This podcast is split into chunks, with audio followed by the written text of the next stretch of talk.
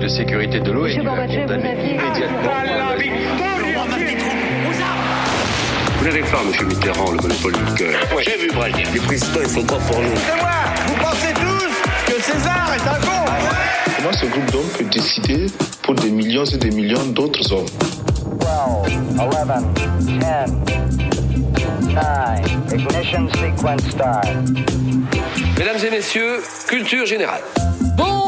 Bonjour, à tous et bienvenue dans Culture 2000. Bonjour Jean-Baptiste. Bonjour Greg. Bonjour Léa. Salut Greg. Et bonjour Johan. Bonjour à toi. Aujourd'hui dans Culture 2000, on va vous parler de Galilée. Alors si vous pensez que Galilée est une race de poules méditerranéennes, eh bien vous vous trompez. On va plutôt vous parler de Galilée, le physicien, l'astronome qui a défendu des idées pas très catholiques. On va revoir son histoire ensemble pendant une heure dans ce nouvel épisode de Culture 2000. Qu'est-ce que ça vous évoque Galilée? Je vais commencer par toi Léa. Quand on te dit Galilée, qu'est-ce que ça t'évoque? Et bah bizarrement, ça m'évoque des rois mages. Oui. Et c'est absolument tout ce que ça m'évoque. C'est pas vraiment la même histoire. Euh, Jean-Baptiste, qu'est-ce que ça t'évoque toi? Euh, bah, c'est un peu flou aussi, je confonds un peu avec euh, tous les in- inventeurs ou découvreurs. Donc c'est un peu Archimède, Marie Curie, mélangé, je sais plus trop qui a fait quoi. Ouais, c'est ouais, pas les mêmes siècles, mais on va, on, on dépatouiller tout ça. Et euh, toi, Johan? Bah, moi, ça m'évoque aussi Sheila euh, comme Léa, mais euh, du coup, dans un ton culturel beaucoup moins drôle, ça m'évoque le nazisme à cause de. Sheila? Pas Sheila, on parle de Galilée Ah oui, pardon. non, à cause de la pièce de Bertolt Brecht, euh, La vie de Galilée, où euh, Oh. t'as un parallèle sur euh, les nazis euh, contre la vérité. euh, voilà. Très bien, Johan. Alors, tout de suite, pour se mettre dans l'ambiance, petit extrait sonore. Alors, j'ai réalisé une expérience qui a montré qu'Aristote avait tort sur la chute des corps, et cela en suivant précisément sa méthode. Il disait que la chute d'un corps était proportionnelle à sa masse, autrement dit qu'un objet lourd tombe plus vite qu'un objet léger. Mais ça, tout le monde peut le voir. Plus un objet est lourd, plus il tombe vite. Vous croyez Bien sûr. C'est comme pour l'explication du jour et de la nuit. Vous vous efforcez de nier l'évidence, Galilée. Vous nous prenez pour des simples d'esprit et vous nous racontez n'importe quoi. N'importe quoi Bien sûr, n'importe quoi. Eh bien, moi, je dis que les objets, s'ils sont quelque peu massifs, tombent tous à la même vitesse, quel qu'en soit le poids, et je vais vous le démontrer. Vous permettez?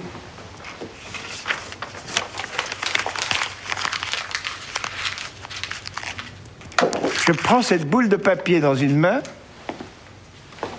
et cette boîte à sable dans l'autre. Qui a une boîte à sable? Moi, j'en ai Je une. les lâche en même temps. Ils vont arriver au sol ensemble. Ouais, voilà pour les objets massifs qui tombent au Yes, même moment. Là, on a une démonstration de Galilée qui fait une démo. C'est vrai que c'est un, un astronome, un physicien. Galilée. Claude Rich en plus avec une super voix. Absolument. Dans ce film que j'ai pas vu, il y a Jean-Pierre Mariel qui fera le qui fera Barberini. Qui fera ah, le pape, ouais, ce qui lui va très bien. Et Daniel Prévost, visiblement, Qui est-ce grand qui fait l'objet en sable aussi Ouais, visiblement, il aurait fait juste après les galettes de Pont-Aven. Mais bon. Bon, on les Alors, embrasse. très brève intro sur Galilée. Euh, on l'a dit, hein, c'est un- avant tout un physicien. Euh, C'est, c'est- c'est qui Physicien, euh, mathématicien, astronome. euh, en fait, à cette époque-là, quand tu es scientifique, tu es aussi un peu savant, peu un peu artisan. C'est ce qu'on avait vu déjà avec euh, Il Léo faisait très bien les lasagnes Da aussi. Par. Voilà. Je suis pas il sûr. je pense qu'il devait pas trop cuisiner. Non, d'abord, il s'appelait pas Galilée en fait. Il s'appelait Galileo Galilei. Ouais, excuse-nous. Bah, c'est, Donc pas- je sais pas quel est son prénom, quel est son nom, mais globalement ça se ressemble un petit c'est peu. vrai que c'est pas simple à porter. Alors, on est à quel siècle, Léa? On est au XVIe siècle, il est né Bravo. en 1564 euh, au Ok. moment de la Renaissance et il meurt en 1642 à 70 Donc on est aussi un peu sur le 17e. en fait. Ouais, on est, on est à cheval. Ouais, hein. c'est vrai, Et ouais, même, ouais, on est un euh, peu sur les deux. Et en, en Italie, on est même plutôt euh, après la Renaissance en fait. Enfin, c'est le déclin de la Renaissance. Quoi, et tu remets en question ce que ouais, je dis complètement. Tu te penses Galilée Je dirais qu'il est plutôt au début de l'époque baroque, si je puis me permettre. Alors, qu'est-ce qu'il a fait? On l'a dit. hein. Enfin, je sais pas si on l'a dit, mais des bonnes grosses découvertes, hein, c'est ça. hein. Euh, oui, enfin, on va voir qu'il en a plus piqué aux autres, mais globalement, euh, le gros truc, c'est la terre, la terre tourne autour du soleil, et ça, ça, ça plaît pas à Jésus. Alors, pourquoi c'est cool Ouais. de parler de Galilée? Pourquoi est-ce qu'on a choisi de vous en parler Bah, ce qui est super cool, c'est qu'il a réussi à, à penser le monde complètement autrement. Donc, euh, il a changé notre, euh, notre vision d'envisager la science. Et on peut dire aujourd'hui Et que les c'est lui astres, est- Léa. Et les astres, et les astres, et malgré le désaccord de l'Église. Ok, alors je vous propose de commencer par le commencement. On va remonter aussi loin que possible et on va débuter par la naissance du Galilée. Et elle va avoir lieu dans le Grand Ain. Galilée se forme à la Bien, 1564-1610. Alors, vous l'avez entendu dans le titre et on l'a dit juste avant, euh, Galilée va naître en 1564. Alors, je sais pas vous, mais euh, moi, j'ai pas eu beaucoup de, de, de, de, de- de camarades de classe qui s'appelaient Galilée. Et comme tu l'as dit, Johan, c'est pas juste ça son nom. C'est pas juste Galilée, c'est quand même un truc vachement plus lourd à porter. Ouais, Galiléo Galilei, mais je crois que ses petits camarades de classe l'appelaient Gali Gali. Ah oui, d'accord. Ça me rappelle, je vous donne une anecdote, mais euh, ma sœur aînée qui est instite avait un de ses élèves une année qui s'appelait John Johnny. John Johnny Galilée. Je pense que c'est le descendant de Galiléo Johnny Galilei. Johnny. Alors, au niveau euh, Mifa, ça se passe comment? Est-ce que- est-ce qu'il est, euh, issu d'une famille de scientifiques? Euh, non, enfin un peu. Euh, en fait, Plutôt artiste. Ouais, c'est euh, ça. Donc il est, il est issu de la petite noblesse de, de Florence, euh, même si en fait euh, ils sont plutôt basés à Pise, je crois. Ils font des allers-retours. ouais. Bah, C'est-à-dire qu'à ce moment-là, Florence c'est aussi un État euh, au-delà d'être une ville, et donc du coup ça contrôle un petit peu d'autres petits coins. Et Pise n'étant pas loin, c'est sous l'influence florentine que va grandir Galileo Galilei. Alors, on, on se rassure, il ira jamais dans le sud de l'Italie. hein. Non, faut pas déconner. Non, mais ceci dit, on est effectivement dans une époque où, euh, on le disait un peu tout à l'heure en intro, mais après la Renaissance italienne, où euh, euh, il est dans une société effectivement dominée par euh, des grandes villes comme ça. Donc il y a la place de Florence, il y a la place de Venise, et ça va jouer un rôle parce que c'est cette époque où, euh, après avoir beaucoup cultivé les arts et les sciences, il y a des mécènes notamment qui vont euh, s'intéresser à des personnages comme Galilée. Donc 200 ans plus tard, Galilée, plus tôt, pardon, il aurait peut-être eu du mal à, à se faire connaître et à faire Ouais. financer ses petits projets. Et oui, et juste petit rappel, euh, parce que moi j'ai dû me le redire, c'est que l'Italie n'est pas encore unifiée. Eh à oui, cette oui, oui, alors, ça pas celle qu'on alors on quoi. va- moi je dis tout le temps Italie, mais c'est vrai qu'elle n'est Mm. pas unifiée. Tu fais bien de le préciser. Tu peux dire Rital aussi. Oui, hein, oui, oui, on peut dire Rital aussi. Alors, on sait que Galilée va être un grand savant. Alors, moi, j'imagine qu'il passe le CP, le CE1, c'est le 2, les doigts dans le nez. C'est facile hein, pour lui, non Toutes ces Ouais, ces c'est au certif que ça commence à se gâter un peu. pour lui. Non, il est éduqué comment au début quand il est, quand il est enfant? Eh ben plutôt à la maison, mais ce qui est pas, ce qui est pas un, un- un mal en soi, hein, c'est que globalement, euh, t'as papa maman qui mettent un peu les sous pour qu'ils puissent un petit peu apprendre euh, les différentes choses, euh, les différentes matières qui font l'éducation d'un d'un jeune rital. Et il a des mains? Je Ouais. voulais juste te dire que comme Il a il a, a la chance d'avoir des mains, et donc il peut construire des petites maquettes avec. Ah oui, il est assez doué, c'est ça que tu voulais dire là oui. S'il n'avait pas eu de main, peut-être qu'on n'aurait pas eu Galilée et peut-être qu'on penserait encore que la Terre est plate. C'est peut-être. Ah, il y a eu Copernic. doute quand même. Donc l'éducation classique, c'est que jusqu'à ses 10 ans, il est à la maison avec, euh, on imagine, des, des, des précepteurs Précepteurs. qui Oui. vont lui apprendre les- des petits trucs et puis lui apprendre à faire des maquettes. Et puis à partir de 10 ans, tu rentres dans le cursus un peu plus religieux, puisqu'à ce moment-là, c'est Oui. encore l'Église qui a la main euh, sur l'éducation. Ça va rester encore quelques siècles comme ça. Et donc il va du coup fréquenter des, des clercs, des ecclésiastiques. Je crois qu'il est même directement dans ce genre de couvent. hein. Ouais. Enfin, il, est, il est interne euh, chez les Curtons. Quoi. On pourra se questionner sur l'efficacité de son éducation religieuse, vu qu'il va tout foutre en l'air par la suite. Bon, ça c'est peut-être par amour du Christ. euh, Peut-être Greg. par amour du Christ, on ne sait pas. Alors on est à Pise, vous savez, euh, c'est là où il y a la tour. Mais à Pise, il n'y a pas qu'une tour, il y a aussi une université. Et puis euh, bah, Yes, j'ai l'impression qu'il va pas s'inscrire en marketing, euh, Galilée, quand il va à l'université. Mais il va pas vraiment non plus choisir où est-ce qu'il s'inscrit, parce qu'il va aller en médecine sur les conseils de papa. Et lui, euh, c'est pas trop son truc la médecine. Il est vraiment branché euh, maths et physique. Et donc en fait, tout simplement, il, euh, il va réussir à, re- à sortir de, de l'université sans avoir aucun diplôme.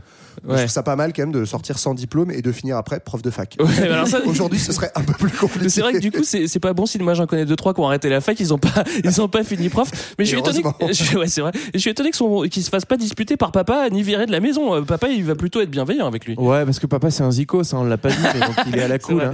Il est théoricien de la musique euh, et fanat de littérature grecque et latine, et ce qui fait que euh, il sort sans diplôme, mais malgré tout, il est quand même assez curieux et euh, j'imagine assez débrouillard pour continuer à se cultiver, à lire et finalement à, à devenir un peu autodidacte, comme on le voit avec les grands personnages de, de, Ouais. de cette Renaissance italienne ou des siècles qui ont suivi. euh, Enfin, on retrouve un petit peu des traits de, de De Vinci, où en gros, par curiosité scientifique et parce qu'à cette époque-là, c'est pas du tout cloisonné, on passe de d'une matière à l'autre et donc il va se concentrer notamment sur la physique, Ouais.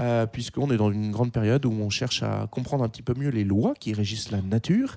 Et donc son Il fait plein truc, de petites expériences. voilà, c'est ça. Oui. Il va bosser sur la gravité, sur la chute des corps, et notamment euh, commencer à se faire connaître avec des travaux sur des sur les pendules. Mhm. Ouais, moi j'avais noté comme ça, il y a une petite anecdote Ouais. où apparemment une de ses premières interrogations scientifiques, c'est il est dans une cathédrale, hein, comme tout bon catholique de l'époque, Ouais. et en fait il observe les, euh, les lustres de Qui la bougent. cathédrale et il se rend compte que les deux en fait euh, bougent, ont des rotations qui sont exactement à la même vitesse, et en fait c'est comme ça qu'il va découvrir le principe d'isochronie. Ouais. Ne demandez pas de l'expliquer, je m'appelle pas Et Galilée. moi, je me suis toujours demandé pourquoi ces lustres bougeaient aussi. Bon, ça, Bah c'est une autre question. On l'aura pas, on aura pas la réponse. étaient mal accrochés, Greg.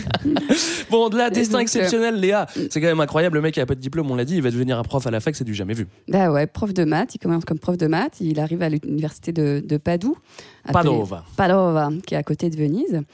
Et euh, donc, il devient prof en 1592. Et en fait, il se trouve que euh, pas loin de Venise, il y a une petite ville qui s'appelle Murano, dans laquelle on fait du verre. On fabrique Ouais. qu'on souffle du verre, le verre de Murano. Ouais, c'est pas anodin pour l'histoire d'être à côté de d'être à côté de Venise pour Galilée, ça va Bah jouer oui, un rôle. Parce qu'il y a plein d'artisans en fait dans le coin. C'est vraiment un endroit avec beaucoup d'artisans dans ce qu'on appelle la, la République de Venise, notamment euh, des artisans de, de, de la fonderie, de la menuiserie. Et euh, en fait, il va coopérer avec eux pour faire ses expériences. On en parlera un petit peu après, mais notamment quand il va fabriquer euh, ses premières lunettes, Ouais. puis il va retravailler ses lunettes, etc. Et euh, mais bon, pour l'instant, euh, voilà, il enseigne la mécanique, les maths, l'astronomie. Et il a une autre activité dont on parle trop peu. Il est Le pole dance. Mais ne blasphème pas, Jean-Baptiste. Il est aussi astrologue parce qu'en fait, à l'époque, euh, l'astrologie est très bien vue et donc pour gagner un petit peu d'argent, il vend ses thèmes astro, voilà, à la cour, notamment auprès des, des gens très célèbres. Et en fait, euh, on fait ça dans toutes les cours d'Europe. Et un autre scientifique très célèbre qui est à peu près de la même période que lui, un petit peu avant, c'est Kepler qui va ensuite créer euh, voilà, les, les, les lois de Kepler euh, qui sont euh, à l'origine de, de la mécanique céleste et qui, va d'ailleurs, euh, qui vont d'ailleurs être utiles à, à Isaac Newton pour travailler sur euh, la théorie de, de la gravitation universelle. Ce mec-là aussi hyper scientifique, il va faire de l'astrologie aussi et prévoir ce qui va arriver dans le monde et il va hyper bien le faire en fait. Mais ça va Léa, être très tu, voudrais- impressionnant. tu veux pas vendre tes services en fait Donc Enfin, t'es en train de nous dire que c'est une science, l'astrologie. Et bah là. justement, Kepler part du principe que c'est une science. D'accord. Ouais, mais c'est là Ouais. où après il va y avoir un peu bisbille. Bah après, euh, on va découvrir d'autres choses et tout, mais, Mais en tout cas, en tout cas, ce- ce- cette importance des artisans, elle est très grande parce que déjà, il n'y a pas un cloisonnement entre, euh, on va dire, les travailleurs manuels et les travailleurs intellectuels comme il y a aujourd'hui. Et donc, effectivement, les scientifiques utilisent beaucoup les expériences, donc sont de facto assez proches euh, des artisans. Et en plus de ça, euh, Galilée, il a des problèmes chroniques d'argent, donc plus que du pole dance, je pense qu'il joue au casino. Et en fait, du coup, il va se servir de sa relation avec les sa artisans pour en fait faire des petites maquettes, des expériences et Ouais. vendre, vendre en fait des, euh, des, des mécanismes scientifiques qu'il construit avec ses artisans. Alors, Enfin, tu dis qu'il a fait des- construire et qui revend. Le, dernier point aussi qui est important à soulever à ce moment-là, c'est que le, le contexte de la République de Venise, donc euh, lui en- enseigne à Padoue, mais qui dépend de Venise. Et Venise, c'est un État un peu particulier parce qu'à ce moment-là, c'est plutôt l'affirmation des monarchies avec euh, donc des, des États avec une personne à leur tête. Et Venise, c'est un peu un contre-exemple, c'est une république euh, aristocratique hein, globalement, et qui est intéressante pour deux raisons. Déjà parce que comme elle est riche, elle peut tenir tête à l'Église, et donc c'est un lieu très intéressant pour les scientifiques parce Ouais. qu'on peut tester T'es des choses qu'on n'a pas le trop. Voilà, tu as une grande liberté d'action et de réflexion. Et puis l'autre truc intéressant, c'est que Venise, sa, sa- sa richesse, elle est née sur le commerce euh, maritime. Et, euh, et Pourquoi Parce que euh, elle a eu des, des C'est ouvert vers la Chine. euh, l'Empire byzantin et ensuite c'est allé beaucoup plus loin. Mais euh, donc en gros, elle a des comptoirs un peu partout dans le monde et donc il y a énormément de, de navigateurs qui passent par Venise et ça va expliquer l'intérêt pour les petites lunettes, les objets de navigation que va fabriquer notre ami Galilei. Oui, il va la fabriquer juste un petit peu après. C'est vrai qu'à cette époque-là, il est aussi rattrapé par, par la vie et son Eh papa oui. va mourir et donc il va devoir euh, bosser de plus en plus. Il va devoir assumer le petit. Donc euh, il va, il va euh, arrondir ses fins de mois en faisant euh, des instruments de navigation, des sextants, en donnant des cours Mhm. particuliers, etc. etc. Euh, lui, il poursuit sa carrière universitaire et ses recherches tranquillement. Et puis un beau jour de 1608, il y a un de Ah. ses élèves qui va lui causer d'un truc qui est pas mal intéressant, une nouvelle invention qui vient de, de- de Hollande. Et cette nouvelle invention, elle va un petit peu changer sa vie. JB t'en a parlé, c'est la lunette. La Ouais, lunette. On, on parle de la longue vue à l'époque, donc c'est un Hollandais effectivement, euh, Lippershey, je, je sais pas si on le prononce comme ça. C'est très bien, qui aurait euh, inventé cette lunette, aurait parce qu'en fait, euh, bah, y a- on n'a pas les moyens de communication euh, d'aujourd'hui à l'époque, et donc Galilée entend parler de cette, de cette information. C'est assez grossier pour le moment, et c'est donc une longue vue qui permettrait de, de grossir à peu près sept fois. Et Galilée va recevoir cette lunette, va étudier le principe, et lui va essayer d'en développer une plus perfectionnée. En fait, le, en gros, c'est la technique. Euh, des, euh, du- Des des lentilles lentilles. de verre, en fait, on la connaît depuis longtemps, mais la spécificité de la longue vue, c'est qu'en fait, on prend une lentille concave et une convexe. Ouais. En gros, concave, ça permet de voir des Et objets très loin mais très précis. Et convexe, bah, c'est la loupe, c'est-à-dire que ça grossit mais ça rend flou. Et donc, en fait, si tu arrives à bien articuler les deux, concave et convexe, tu arrives à grossir des objets loin tout en les, en les ayant nets. Et, Et- donc, c'est ce que va faire euh, Galilée. Et lui, il va arriver à faire jusqu'à du x30. Donc, il va vraiment euh, beaucoup perfectionner cette invention euh, hollandaise. Quoi. Et il faut imaginer, donc après, en fait, il va faire une démonstration auprès des sénateurs de Venise, à Place Saint-Marc, il va les faire monter en haut du campanile. Et il faut imaginer la révolution, en fait, pour ces gens-là qui ont toujours vu avec leurs simples yeux.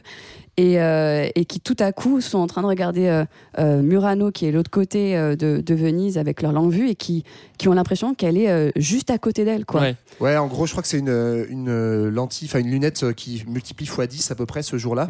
Donc Murano est à peu près à 2 km et demi, 3 km de Venise et ils ont l'impression effectivement que c'est à 300 mètres. Donc c'est euh, Est-ce que ça va plaire bluffés, euh, justement ça, ça euh, plaît, aux- ça plaît à Bâle parce que c'est très prometteur. À En ce Suisse. moment-là, on le à Bâle et ailleurs d'ailleurs, Euh, parce que c'est très prometteur pour la navigation. En fait, ça permet de repérer des côtes, ça permet de faire plein de choses. Et donc du Les coup, euh, la République de Venise va va récompenser Galilée pour cette invention. Alors, il l'a fait notamment parce qu'à Venise, on travaille énormément le verre et donc il a pu Oui. travailler très finement les lentilles. ah ouais, à Murano. C'est là ça. que ça, ça, ça joue. Et, euh, et donc du coup Galilée euh, reçoit un poste. Euh, en gros, il, est, il, est- il a un poste à vie euh, dans la République de Venise et du coup une plus grosse paye. Donc il va être un peu plus tranquille de ce côté-là et Bah là, puis il va aussi protégé, devenir quoi. assez célèbre, donc du coup assez recherché. euh, Mais c'est vrai que là, on, est passé un peu vite, mais on est euh, 15 ans après la début de- ce- son début de carrière de prof. C'est rapide. Où en gros, euh, bah ouais, mais il a quand même pas mal galéré dans sa Oui, première partie est- de carrière tout jeune, là, professionnelle. Et là, on est en pas du- 1608, donc il a une quarantaine d'années, je crois, à peu ça, près. presque Un 50. peu plus, Ouais. voilà. Et donc, euh, enfin, il est euh, installé, reconnu, riche, et il va pouvoir, dans un second temps, euh, tourner sa lunette vers les étoiles. Mais comme le disait JB tout à l'heure, au départ, c'est vraiment un usage de navigation, aussi un usage militaire, de surveillance, hein, surveiller les côtes, etc., avec ses, avec ses longues vues. C'est marrant parce qu'en fait, toute l'histoire de l'astronomie, euh, elle est euh, dérivée, en fait, souvent de l'histoire militaire. militaire. euh, parce qu'on avait vu pareil quand on avait fait la conquête spatiale, Mm. où au départ, on fait des gros missiles V2, puis après, on se rend compte qu'on peut sortir de l'atmosphère avec. Quoi. Absolument. Alors moi, j'ai envie de féliciter euh, Galilée. Bravo. Bravo. Alors il s'est Ah, dégoûté. on Et on. Il s'était quand même dégoté une rente à vie en copiant une invention qui existait un petit peu déjà. C'est un petit peu comme Hugo Frey qui chante Bob Dylan. Bravo. Je suis pas sûr Félicitations. qu'il ait eu une rente à vie pour ça. il est pas trop mal. Bah quand même. on va maintenant passer au grand 2 et on va se rendre compte qu'en plus d'avoir assuré son avenir, cette invention va lui permettre de changer la vision du monde. Galilée fait de bonnes grosses découvertes. 1610.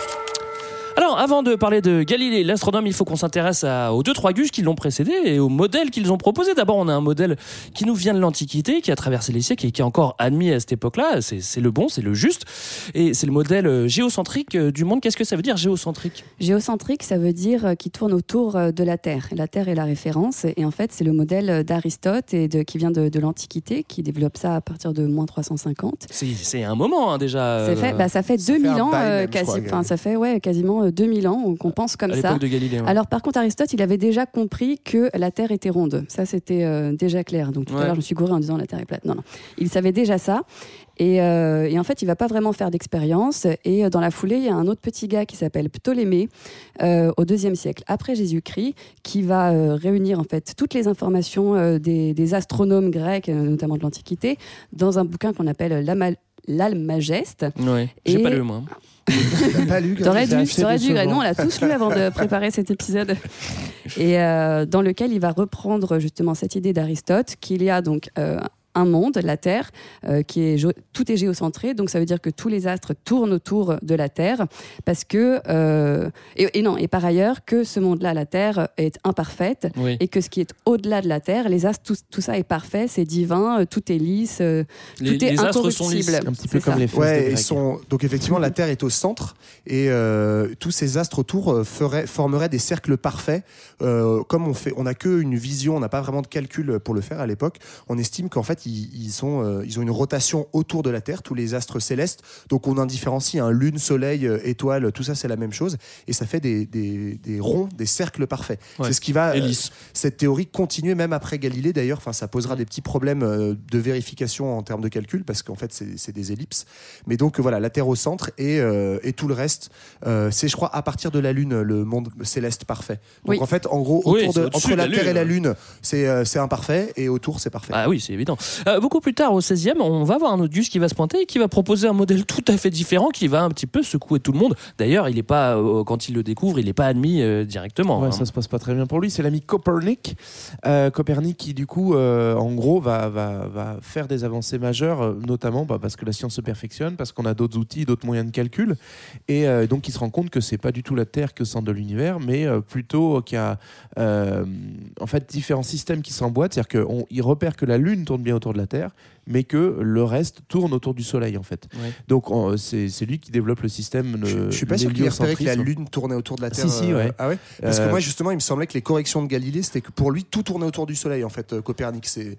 Il Bah, déplace euh, juste le centre, mais il ne connaît pas encore le système J'adore ce dépassement. de Ah, on mise en pourrait œuvre. Ouais. encore débattre. J'avoue que j'ai pas assez semble, c'est d'éléments. Ah, mais- JB s'effondre. Ah, je préfère ne pas prendre de risques. Mais en même temps, Johan peut mytho. Il nous Je fait une le sortie à la. Aristote de ouais, skip. euh, ça- J'y reviendrai après, vous verrez que je mytho. Ok. Euh, mais toujours est-il que voilà, Copernic, c'est lui qui met les pieds dans le plat et, euh, et qui va donc notamment trouver aussi y a plat une polonais, parce qu'il est polonais. pardon. Tout à fait, merci. Euh, donc un plat de pommes de terre sans doute. Et il va trouver également que la Terre tourne sur elle-même en fait, autour d'un Ouais. axe nord-sud. Donc il fait des, des grosses découvertes, mais qui sont presque trop grosses à, à avaler pour un monde qui depuis 2000 ans pense la, la même chose, c'est-à-dire que la Terre est au centre de tout. quoi. Léa. Et oui, et juste et dans la foulée, donc ce fameux Kepler dont je parlais tout à l'heure, a lui découvert que justement les rotations n'étaient pas euh, circulaires, mais vraiment, enfin elliptiques. Ouais. Et Je sais justement, pas ça il a venait fait pour trouver ça. euh, contredire. Bah, il a, il a regardé le ciel et en fait, il a mis des Et positions. ouais. Et ça, Il c'est après Copernic, parce que Oui, c'est après Copernic. on a- je sais pas Oui. si on a dit le terme, mais du coup, on passe du géocentrisme à l'héliocentrisme. Ouais. C'est-à-dire que selon lui, le centre de l'univers n'est plus la Terre, mais le Soleil. À l'époque, on parle d'univers parce qu'en fait, on, on connaît rien d'autre que le système solaire. On voit qu'il y a des étoiles, mais voilà. Euh, et donc là, c'est l'héliocentrisme. Et effectivement, pour lui, ça reste encore des orbites rondes. C'est-à-dire que lui, en fait, il observe ça, contrairement à Galilée, c'est pas tant par calcul, c'est vraiment de l'observation à l'œil nu, ce que fait euh, Copernic. Et donc, euh, voilà, il, il reste quand même un peu aristotélicien dans le sens où il reprend ses, ses idées de cercle parfait, mais qui serait euh, autour du Soleil. En tout cas, moi, je me demande où est-ce qu'ils vont chercher ces, ces idées, hein, ces messieurs-là, d'autant plus qu'à ce moment-là, le garant de, de- le garant de la science, c'est quand même euh, l'Église. Et alors, comment ça se passe? D'ailleurs, comment est-ce qu'elle va l'Église à, à cette époque-là? Ah, Vous battez pas. hein. Ouais, c'est pas, c'est pas la pêche quoi. On est un peu embêté pour elle. hein. Ouais, c'est, euh, on est dans une période, euh, donc au début du XVIe siècle, de guerre de religion. Ouais. Et euh, notamment, Ça me dit c'est, quelque chose. c'est le protestantisme qui a fait un petit peu euh, la nique et qui a fait sécession euh, avec, euh, avec les catholiques. Donc c'est le schisme de 1520. Donc Copernic, il arrive quelques années euh, après. Euh, et euh, du coup, bah, les catholiques se sentent obligés de réagir. Et c'est le moment, euh, le moment préféré de JB, hein, je crois, dans l'histoire de l'Église. Ah c'est oui. le concile Oui, de Trente. parle-nous du concile de J'adore le 30, concile de Jean-Baptiste, 30. s'il te plaît. Trente, bien sûr, puisque c'est en Trento. Italie. Bah, en gros, c'est que l'Église catholique euh, sent qu'elle est en train de perdre euh, une partie de la chrétienté qui bascule côté luthérien ou calviniste, et donc il faut réagir. Euh, donc c'est une réunion euh, organisée par le pape dans laquelle en fait on va essayer de recadrer un petit peu les choses. D'une part, on a perdu beaucoup de monde côté luthérien parce que les prêtres ils faisaient n'importe quoi, donc on va commencer à mieux les former.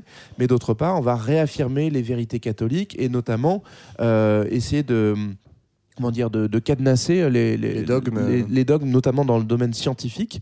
Et donc, on va s'appuyer à fond sur Aristote, euh, et en disant que voilà, ce que, ce que Aristote a, a trouvé, c'est la ça. référence. Pourquoi? Parce que si la Terre est au centre, bah, ça magnifie l'œuvre créatrice de Dieu, puisque Ouais. Dieu a créé la Terre selon la, la Bible, et que le Soleil et la Lune ont été créés après pour ajouter un peu de lumière. Quoi. Oui, on s'appuie vraiment sur, sur la Bible et Exactement. justement pour, parce que ça, ça, ça, ça correspond et ça, ça fit, euh, ça Ouais. match avec, ouais. avec, avec Ouais. Aristote.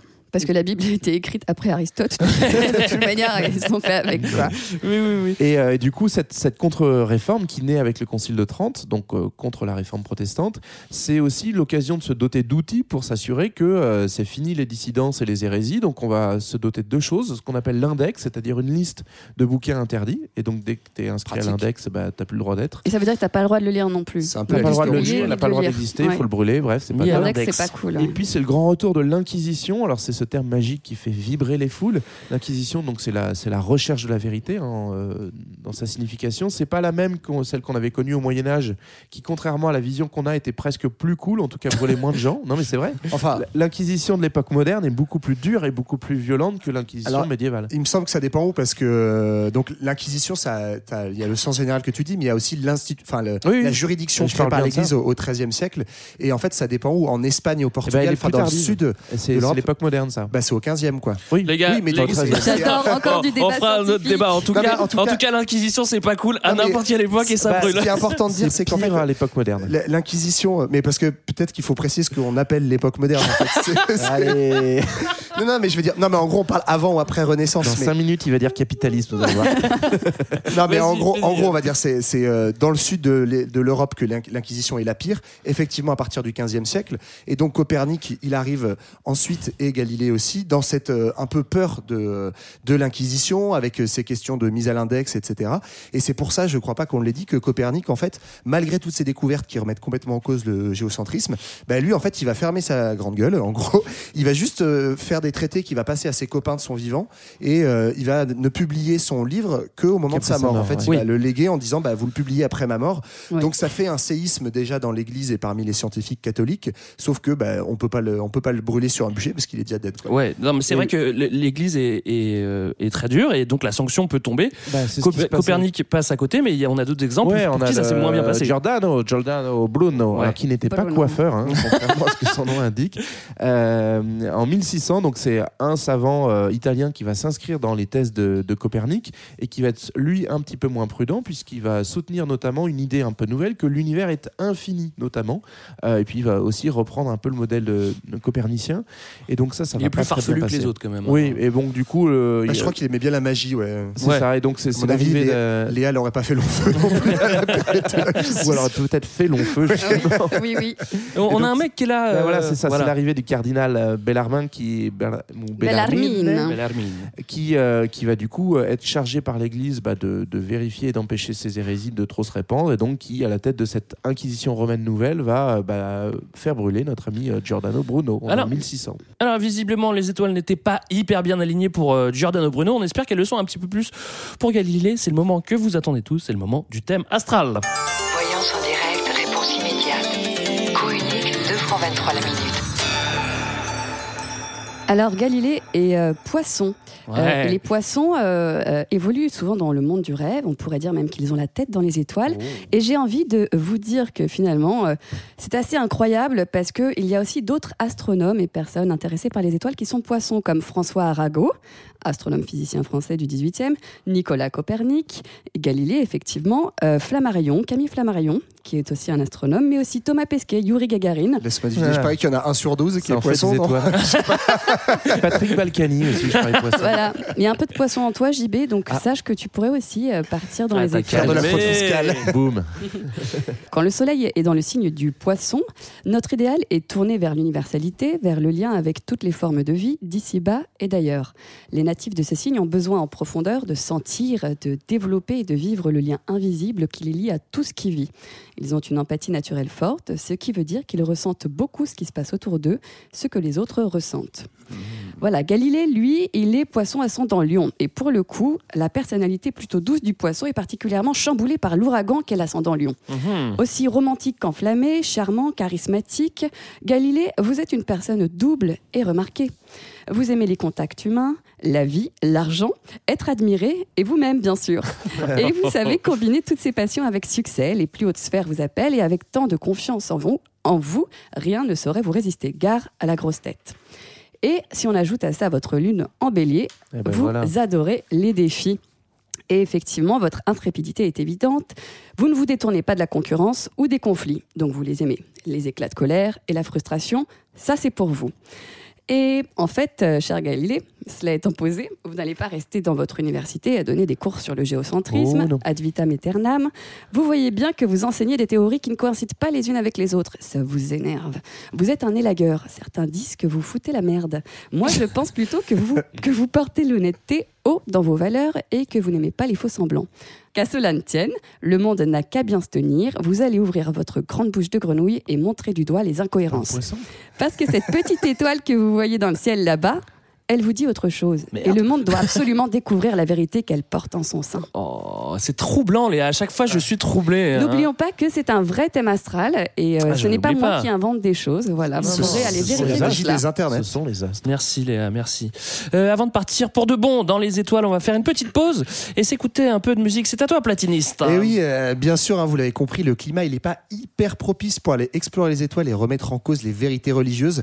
Mais heureusement, Galilée a deux alliés de poids qui politiquement pèsent assez lourd hein, face à la papauté. Euh, D'abord, donc Léa, hein, qui vient de nous rappeler que le thème astral de Galilée devait lui donner clairement la patate. Et ensuite, une autre grande femme, pas autant que toi, Léa, je te rassure, mais qui, vous allez l'entendre, a su mettre du baume dans le petit cœur euh, de Galilée, comme elle en met dans le mien, hein, les jours de moins bien. C'est Dalida. Une petite étoile, parfois très brillante et parfois toute pâle, voyageait en courbe, en droite, en spirale, dans le firmament. La petite étoile sur toute la terre causait du scandale et rendait la vie vraiment infernale à tous les savants. Cherchant dans les vieux livres, on s'aperçut qu'elle existait depuis toujours. Et que dans le monde entier, à son sujet, on avait fait de beaux discours. De notre planète, les observatoires braquaient leurs lunettes, mais les astronomes se cassaient la tête parce que simplement. Petite étoile, parfois très brillante et parfois toute pâle, voyageait en courbe, en droite, en spirale, dans le firmament. La petite étoile. Sur toute la terre causait du scandale. Et rendait la vie vraiment infernale à tous les savants. Mais je dois vous l'avouer en grand secret, un poète m'a dit un jour que cet astre vagabond, tout simplement, c'était l'étoile de l'amour. Va, petite étoile, que tu sois brillante ou toute pâle, pour tous ceux qui s'aiment d'escale en escale, il faut continuer. Petite étoile, à te promener. Va, petite étoile, dans la voie lactée. Vous écoutez toujours Culture 2000 et aujourd'hui on vous parle de Galilée. Dans la première partie, on a suivi notre pote dans ses premières années. On a vu que malgré son absence de diplôme, il avait réussi à creuser son trou à l'université. Bravo Il était devenu enseignant, chercheur et inventeur. On l'a quitté en 1609 sur le campanile de la place Saint-Marc, une lunette à la main, en train d'observer l'île de Murano. Et bien figurez-vous qu'instantanément, il va avoir une idée de génie et qu'il va tourner sa lunette vers le ciel. Et là, révélation, la lune. Il va commencer à il s'est- observer. Il s'est cassé le nez, il est tombé en arrière et sa lunette. C'est peut-être ça. Bah, la Lune, il va se rendre compte qu'elle est pas si parfaite que ce que disait ouais. euh, papa Aristote. Voilà. Justement parce que grâce à sa lunette x30, bah, bizarrement, il commence à voir des trucs x30. apparaître. Et ces trucs, c'est des points blancs, des zones noires, des cratères, du relief. Bref, il se rend compte qu'en fait, euh, la Lune, elle ressemble plus à la Terre que ce qu'on croyait, c'est-à-dire un espèce de truc pas très parfait. Ouais, il fait d'ailleurs des jolis petits croquis qu'on va, on va retrouver plus tard parce que ce sera imprimé dans ses ouvrages. Mais donc, il, il montre notamment bah, qu'il y a une, une proximité finalement entre la Terre et la Lune et qu'elle serait peut-être de même nature. Ce que si intéressant sur la formation de ces astres-là, puisque bah, on retrouve des éléments, euh, comme tu disais, Johan, qui- qu'on retrouve sur la Terre, quoi, des petites montagnes.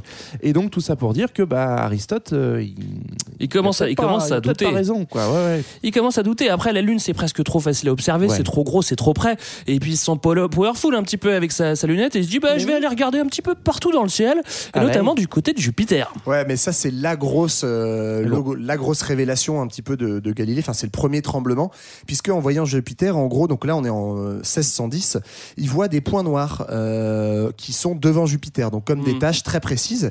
Et puis, en fait, il regarde le lendemain, et ces points noirs, ils ont bougé. Il y en a trois. Et puis, il regarde quelques jours après, et là, il en voit même un quatrième apparaître. Il y avait eu des nuages en entre fait- les deux.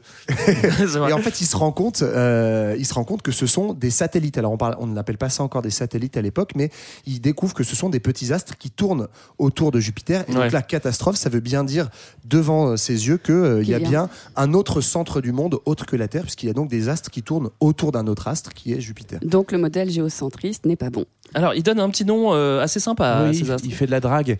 Euh, il appelle ça des astres médicéens parce que Ouais. euh, c'est un petit clin d'œil un peu lourdingue euh, à la famille des Médicis. C'est vraiment le naming de l'époque. quoi. Tu sais, Aujourd'hui, tu as des stades qui s'appellent MMA. Bah, à l'époque, tu appelles des astres Médicis. un je peu crois qu'à ce moment-là, ils bossent pas encore pour eux et que c'est une façon de, de se faire De draguer, repérer, ouais. de dire euh, voilà, euh, j'ai trouvé des étoiles, En ça m'a fait, penser à vous. Non, j'ai vu, c'est un, c'est un hommage à un. En fait, il a été prescripteur d'un des précepteurs, pardon, d'un des Médicis. Ah. Et du coup, il est déjà un peu sous la protection de la famille. Et D'accord. donc, c'est. C'est- en gros, c'est pour se faire beau financer. geste. D'ailleurs, on hésite net. à se faire appeler Médicis 2000. hein. Oui. si vous avez de l'argent encore. C'est la Médicis 2000. Est-ce qu'il fait d'autres petites observations au passage hein Eh bah oui, en fait, il arrive à, à voir la Voie lactée parce qu'il me semble The que Milky donc, Way c'est ça, il commence à perfectionner. Moi, j'avais vu qu'il avait réussi à mettre au point une lunette qui était x1000 même, et donc ça lui permet de Fois 2000.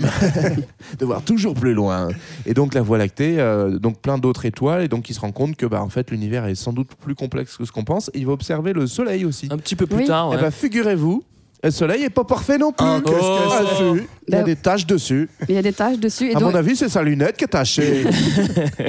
Bon, Et voilà, mais oui. Juste pour dire qu'en fait, de, de ce fait-là, euh, à partir de ça, pour lui, il faut envisager qu'il y a une seule sorte de monde qui est composée d'une seule matière et qui est soumise aux mêmes lois universelles, en fait. Mm. Et euh, voilà, c'est tout ce que je voulais dire. Non, non, mais en tout Non, cas, si, c'est Donc il n'y a plus deux mondes, quoi. Et, ça, et ça remet, un- ça commence à titiller un peu le discours biblique en fait, puisque normalement Dieu, il a d'abord fabriqué la terre, puis les trucs, c'est les accessoires, tout ce qui est autour. Et absolument. ce- Donc, ceci dit, au-delà de la blague, pardon, sur, le, sur le, la lunette euh, qui serait abîmée de, de Galilée, en fait, euh, faut pas non plus s'imaginer ces lunettes euh, grossissantes comme Parfaites. des trucs super perfectionnés. Ouais, Elles ouais. sont, en fait, c'est vraiment des trucs faits de briques et de broc, de carton, etc. Donc on est quand même sur des, il voit des choses, mais euh, c'est encore un peu flou, ça, ça déforme les trucs. Voilà, c'est c'est assez imparfait, quoi. Alors, il voit des choses, il observe euh, les as, comme on vient de le décrire, très bien. Mais en plus de ça, il va écrire. Et il va écrire un écrire. bouquin, et il va décrire tout ça. Et bah oui, autant que ça serve à tout le monde, hein, ces découvertes. Et Mais c'est c'est osé. D'ailleurs, le messager céleste. Ouais, ça c'est assez classe, ouais. C'est pas c'est du traité de l'astronomie. Non, mais c'est vrai. Le messager céleste. Non, mais ça fait directement rêver en c'est plus. ça. quoi. Sidereus Nuncius. Je crois qu'il a la, la même équipe de com que Marc Lévy, du coup, il savait comment. Mais c'est vrai qu'il avait fait des études de marketing au début. Et ça marche bien d'ailleurs, il en vend 500 exemplaires directs, ce qui est un gros score pour l'époque, puisqu'on est. Bon, l'imprimerie tourne depuis euh, moins de 200 ans, hein, 150 ans. Et, euh, donc, ça vous montre aussi un peu l'engouement euh, de, cette question céleste à l'époque. Et donc, ça va lui permettre de faire le dernier petit pas qui lui manquait vers les, les Médicis, c'est-à-dire cette grande famille donc, de Florence, comme lui, qui euh, va lui proposer un petit, euh, un petit pécule pour qu'il vienne, vienne bosser à Florence. Ah bah voilà, ça c'est pas mal. il va abandonner femme et enfant et bam, il va partir Ouais, là-bas. ça c'est vrai, il lâche sa femme. Euh, donc euh, c'est vrai que c'est devenu euh, Galilée est devenu une petite star. On pourrait croire que c'est une très bonne chose pour lui et le, le monde scientifique. Malheureusement, ça va pas spécialement être le cas parce que plus il va faire parler de lui et de son bouquin, plus ça va mettre le bazar. Et ça, c'est ce qu'on va voir dans le Grand 3. Galilée fout le Dawa, 1610-1642. Galilée, euh, tu l'as dit, tu l'as dit, Jean-Baptiste, il a tapé dans l'œil des Médicis en nommant euh, des astres avec leur nom. Bon, alors c'est assez classe. Et alors du coup, il quitte Venise, on l'a dit, il va, il quitte euh, femme et enfant, et puis il va aller bosser pour les, pour les, pour les Médicis. Est-ce que il retourne à Florence? Est-ce que Florence c'est cool? Est-ce que c'est mieux que Venise? Bah justement, ça change un petit peu des choses, mais JB en avait parlé tout à l'heure. Venise est plus loin euh, des institutions religieuses et donc un peu plus autonome pour les scientifiques. À Florence, tu te rapproches des Médicis et de l'argent, mais donc tu te rapproches de l'argent égale de l'Église à Ouais. l'époque. Et effectivement, il va euh, entrer euh, dans le giron, mais aussi parce que ces théories euh, sont assez révolutionnaires, il va rentrer dans le giron de l'Église qui va commencer à le serrer un petit peu plus de près. Et c'est notamment comme ça qu'il va être invité euh, à la cour, euh, enfin à la cour, pardon, euh, par le- les proches du pape et donc par le cardinal Barberini, euh, époque, qui est- sera un futur pape. hein. Lui sera le futur pape Urbain VIII, mais à l'époque il est que cardinal. Et euh, donc il est invité au Vatican et il va présenter euh, ses découvertes au cardinal. Donc là on peut penser que ça va mal se passer pour lui, mais en fait bizarrement dans un premier temps, il va euh, se rapprocher notamment du, du chef de- des astronomes du pape. Christian Clavier. Ouais, c'est- Pourquoi? bah, il s'appelle Christophe Clavius quoi. donc, euh, C'est plus Christopher Clavier. Le. Hey Christopher C'est ok.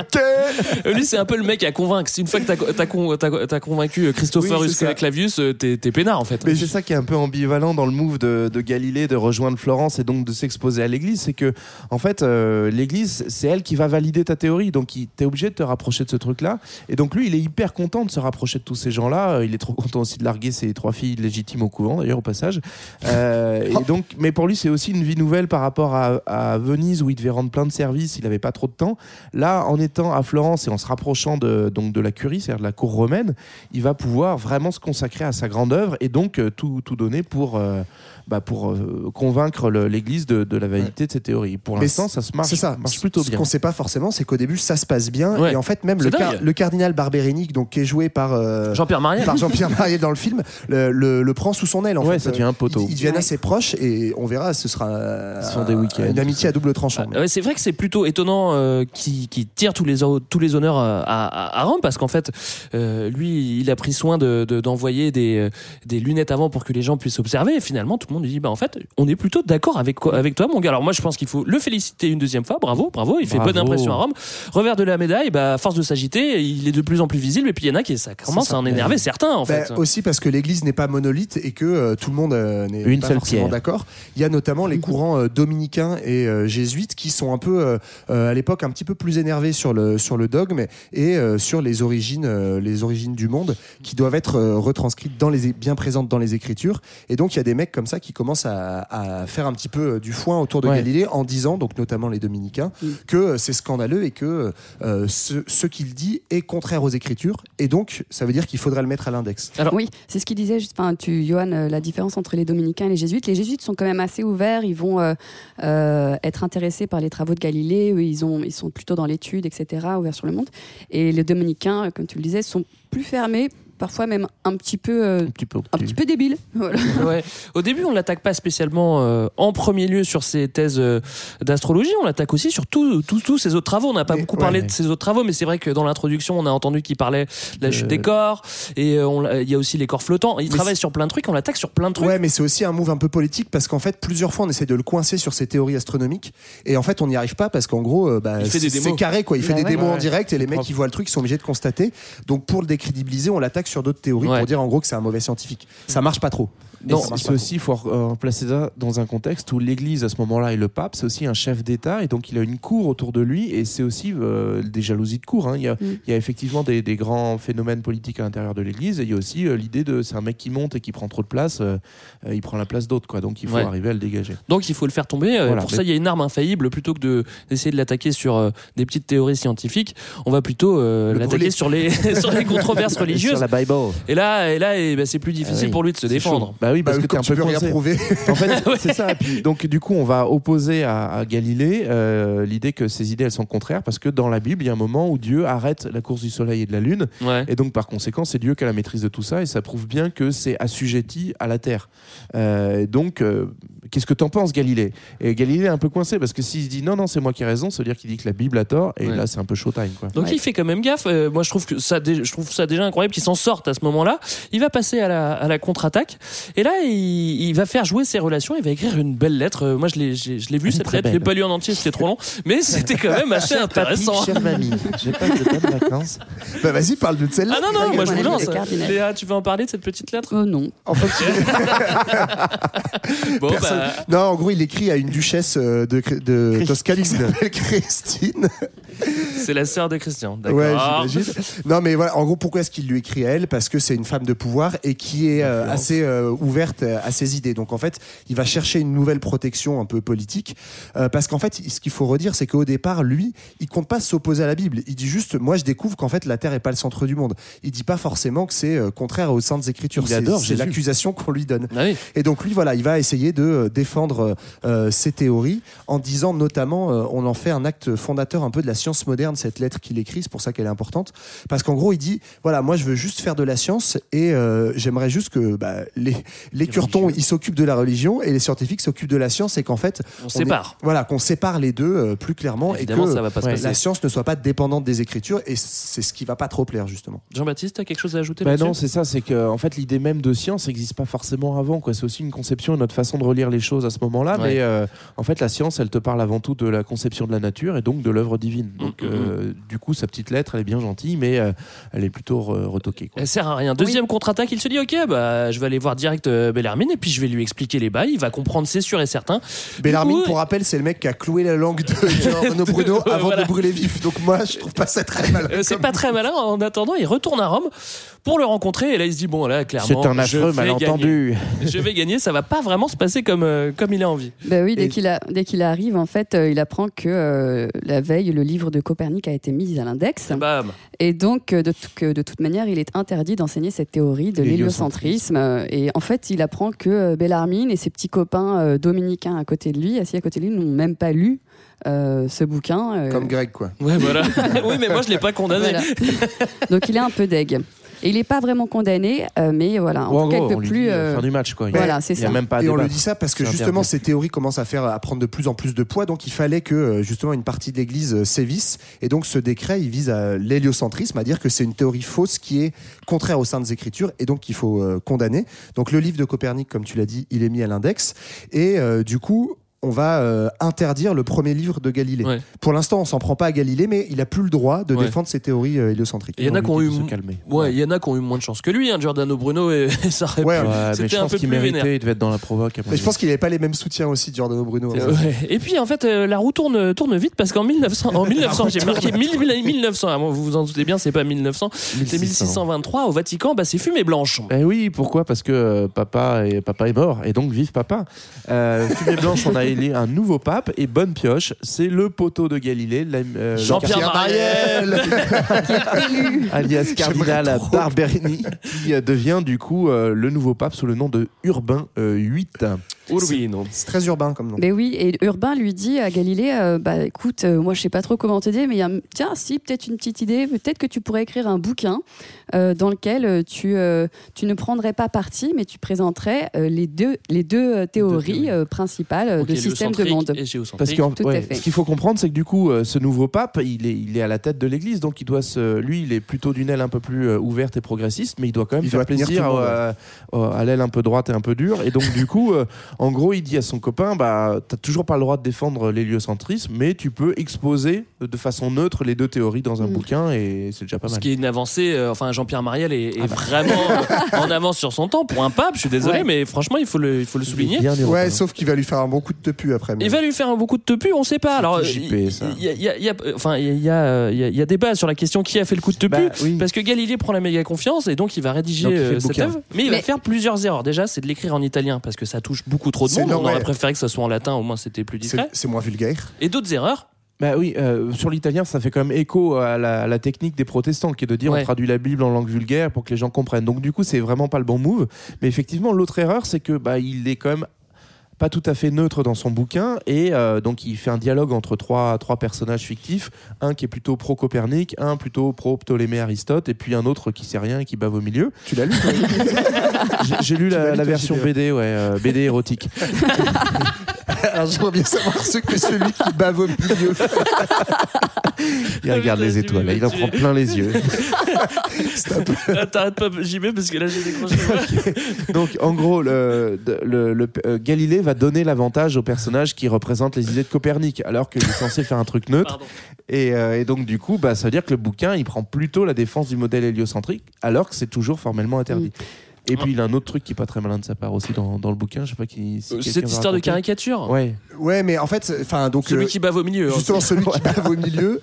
Non, mais en gros, euh, euh, on fait comprendre au pape, euh, donc à Jean-Pierre Mariel, que visiblement, il serait dépeint dans le bouquin comme euh, justement celui qui, qui défendrait bave au un peu trop, qui bave au milieu, qui défendrait un peu trop naïvement les thèses de Ptolémée, et donc en fait, qui serait pas indirectement présenté sous un bon jour. Ouais. En fait, euh, moi, de ce que j'ai entendu aussi, c'est que euh, on sait pas exactement si euh, c'est vraiment ces théories-là qui circulent ou si c'est ce qu'on a reconstruit après, Ouais. Mm. parce qu'en fait, on parlait de, de, de coups de tepu de Jean-Pierre Mariel.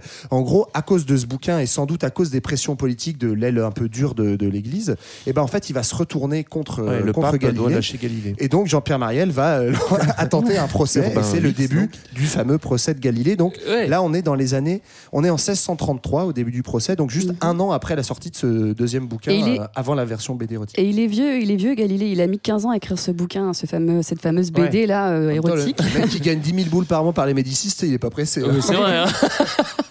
non mais, c'est- Non, mais c'est- oui. il a été trop loin. euh, Il a de été toute façon. Donc donc il y a sanction. T'as dit euh, Léa, il, il est vieux et ça va pas. Il euh, a super- 70 ans, c'est ça, un truc comme ça, ce qui est assez extraordinaire Ouais. pour l'époque aussi. hein. Et donc là, la machine punitive de l'Inquisition se met en marche. Euh, ça va, il faut que ça dure longtemps, ça dure euh, Il trois faut mois. que ça dure. On Et, sait pas euh, s'il est payé pendant ces trois mois pour les en tout cas, il est dans une petite cellule, euh, pas forcément euh, tranquille. Je crois qu'il est à Rome et il est bougé à Rome à ce moment-là, je sais plus trop. Ouais. Et, euh, Et accusé d'hérésie. euh, Voilà. Et donc, il doit abjurer. Abjurer, Bah, ça veut dire. En fait, il euh, a deux choix. Soit il brûle, soit il Oui, abjure. ça. Il a le choix, même. ça. Ils sont humains, les gars. Bah oui, abjurer, ça veut dire dire que bah euh, en fait euh, je reviens sur ce que Je me j'ai suis dit, trompé. euh, je me suis trompé, etc. Donc on va lui rédiger une lettre, il va devoir la lire devant tout le monde, Mais histoire de pas mourir sur le bûcher, quoi. lettre qui est d'ailleurs euh, très célèbre. En fait, euh, on peut retrouver facilement des extraits qui sont. euh, je crois que dans euh, la pièce de Bertolt Brecht, tu en as des extraits euh, entiers. Dans le film euh, qu'on a cité, euh, pareil. Et euh, effectivement, donc il, il dit que euh, voilà, il reconnaît tout le péché de ses théories, qu'il n'y a jamais cru, etc.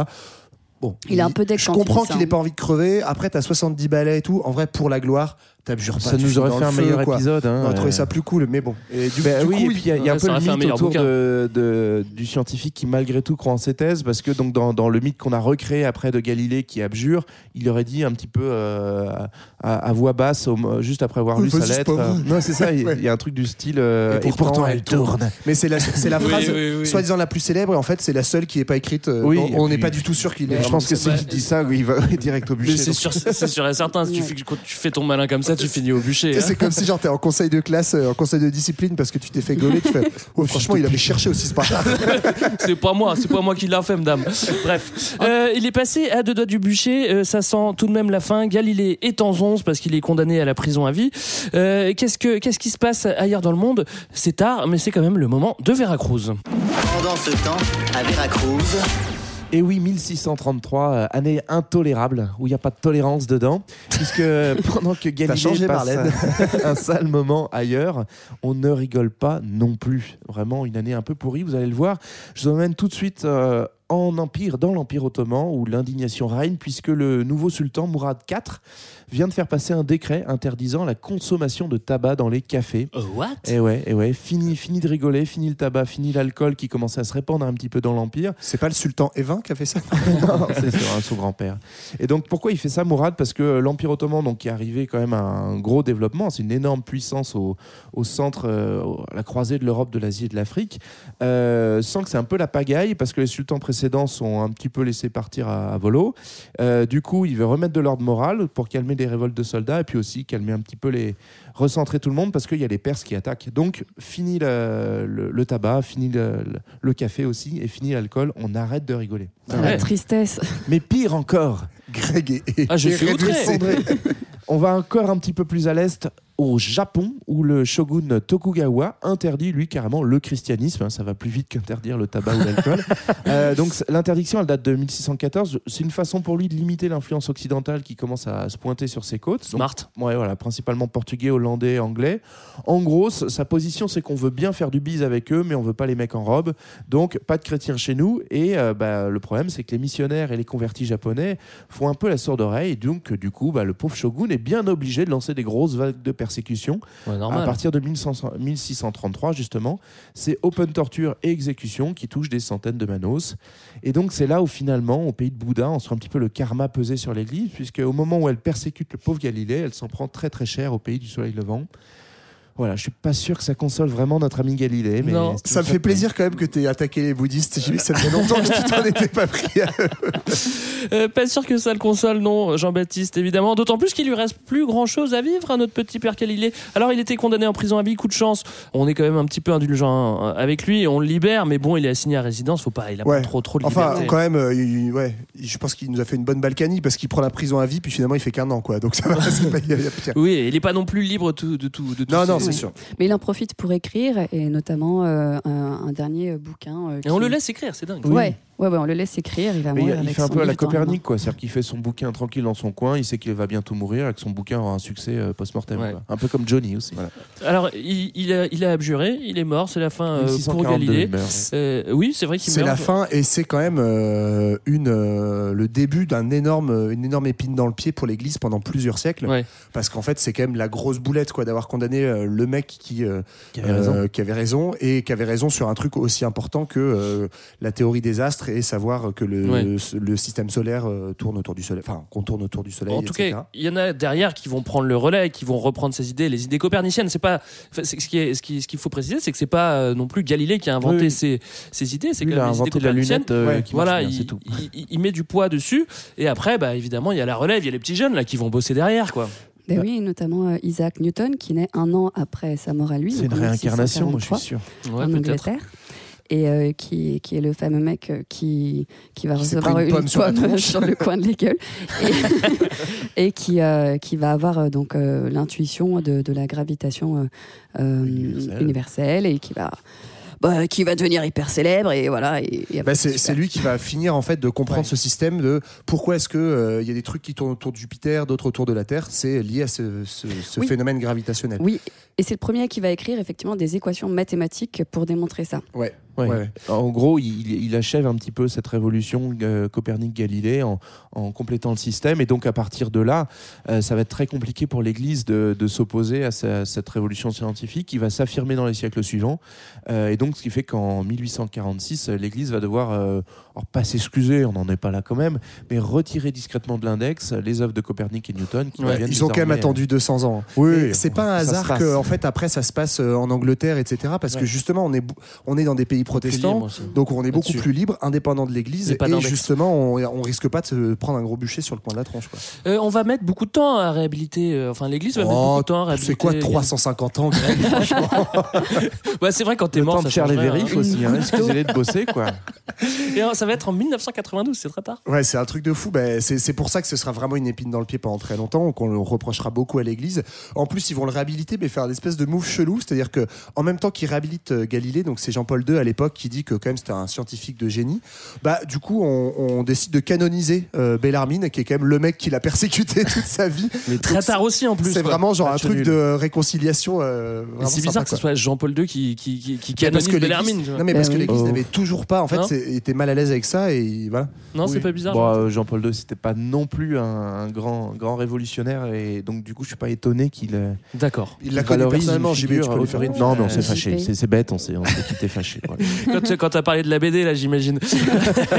Bref, voilà, c'était notre épisode sur Galilée. On espère que ça vous a plu, on espère que ça vous a donné envie d'aller plus loin comme d'habitude. Où est-ce qu'on se retrouve Euh, Sur les réseaux sociaux, Jean-Baptiste, tu le peux nous en Twitter, parler. Ouais. le Facebook, Ouais, il n'y a pas d'Instagram. mais peut-être bientôt sur l'Instagram Peut-être bientôt. Ah, sur le Tipeee aussi, hein, si vous voulez nous soutenir, Exactement. et soutenir les émissions de fréquence moderne. ouais si vous voulez qu'on vous prépare des surprises à l'avenir peut-être l'été prochain des choses comme ça n'hésitez pas à bien abonder sur ce. Oui. Quand est-ce qu'on se retrouve pour un épisode? Dans Bah, dans 15 deux jours. Comme d'habitude, évidemment. Et comment est-ce qu'on se quitte? En musique. Voilà, vous avez tout compris. C'est Culture 2000, c'est fabuleux. Vas-y, Johan, c'est à toi. Il paraît, il paraît qu'au moment de comparaître à son procès, c'est ma dernière anecdote, Galilée, déterminé, hein, malgré ce risque d'être brûlé vif avec la Ouais. langue clouée, euh, aurait formulé une complainte, que je vous cite. Ouvre les yeux, garde les cieux et vois. Je ne suis qu'un pauvre garçon, je n'ai besoin d'aucune pitié. Ce à quoi ces inquisiteurs auraient répondu Scaramouche, Scaramouche, nous allons faire le fandango, Galiléo, Galiléo, Galiléo, Figaro, Magnifico. Ainsi est née la chanson Bohemian Rhapsody, honteusement plagiée 350 ans plus tard par Queen. Is this the Bye bye. life? Is this just fantasy? Caught in a landslide, no escape from reality. Open your eyes, look up to the skies and see. I'm just a poor boy. I need no sympathy. Because I'm easy come, easy go. Little high, little low. Any way the wind blows doesn't really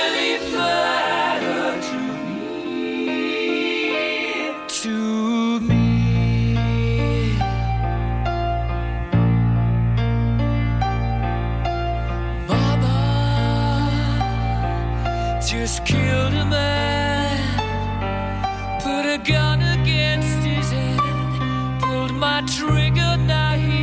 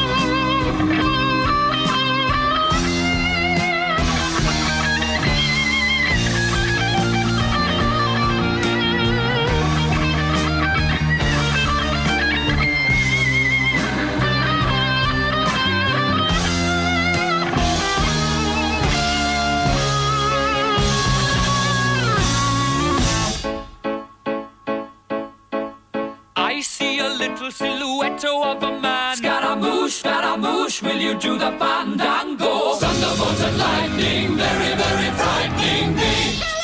Galileo, Galileo, Galileo Figaro. Magnifico! I'm just a poor boy, nobody loves me. He's just a poor boy from a poor family, sparing his life from this monstrosity. Easy come, she go? Will you let me go? Bismillah, no, we will not let you go. Let him go. Bismillah, we will not let you go. Let him go. Bismillah, we will not let you go. Let me go. We'll not let you go. Let me go. We'll not let you go. Let me go. Oh, mamma mia, mamma mia, mamma mia, let me go. Beelzebub has a devil put aside for me, for me.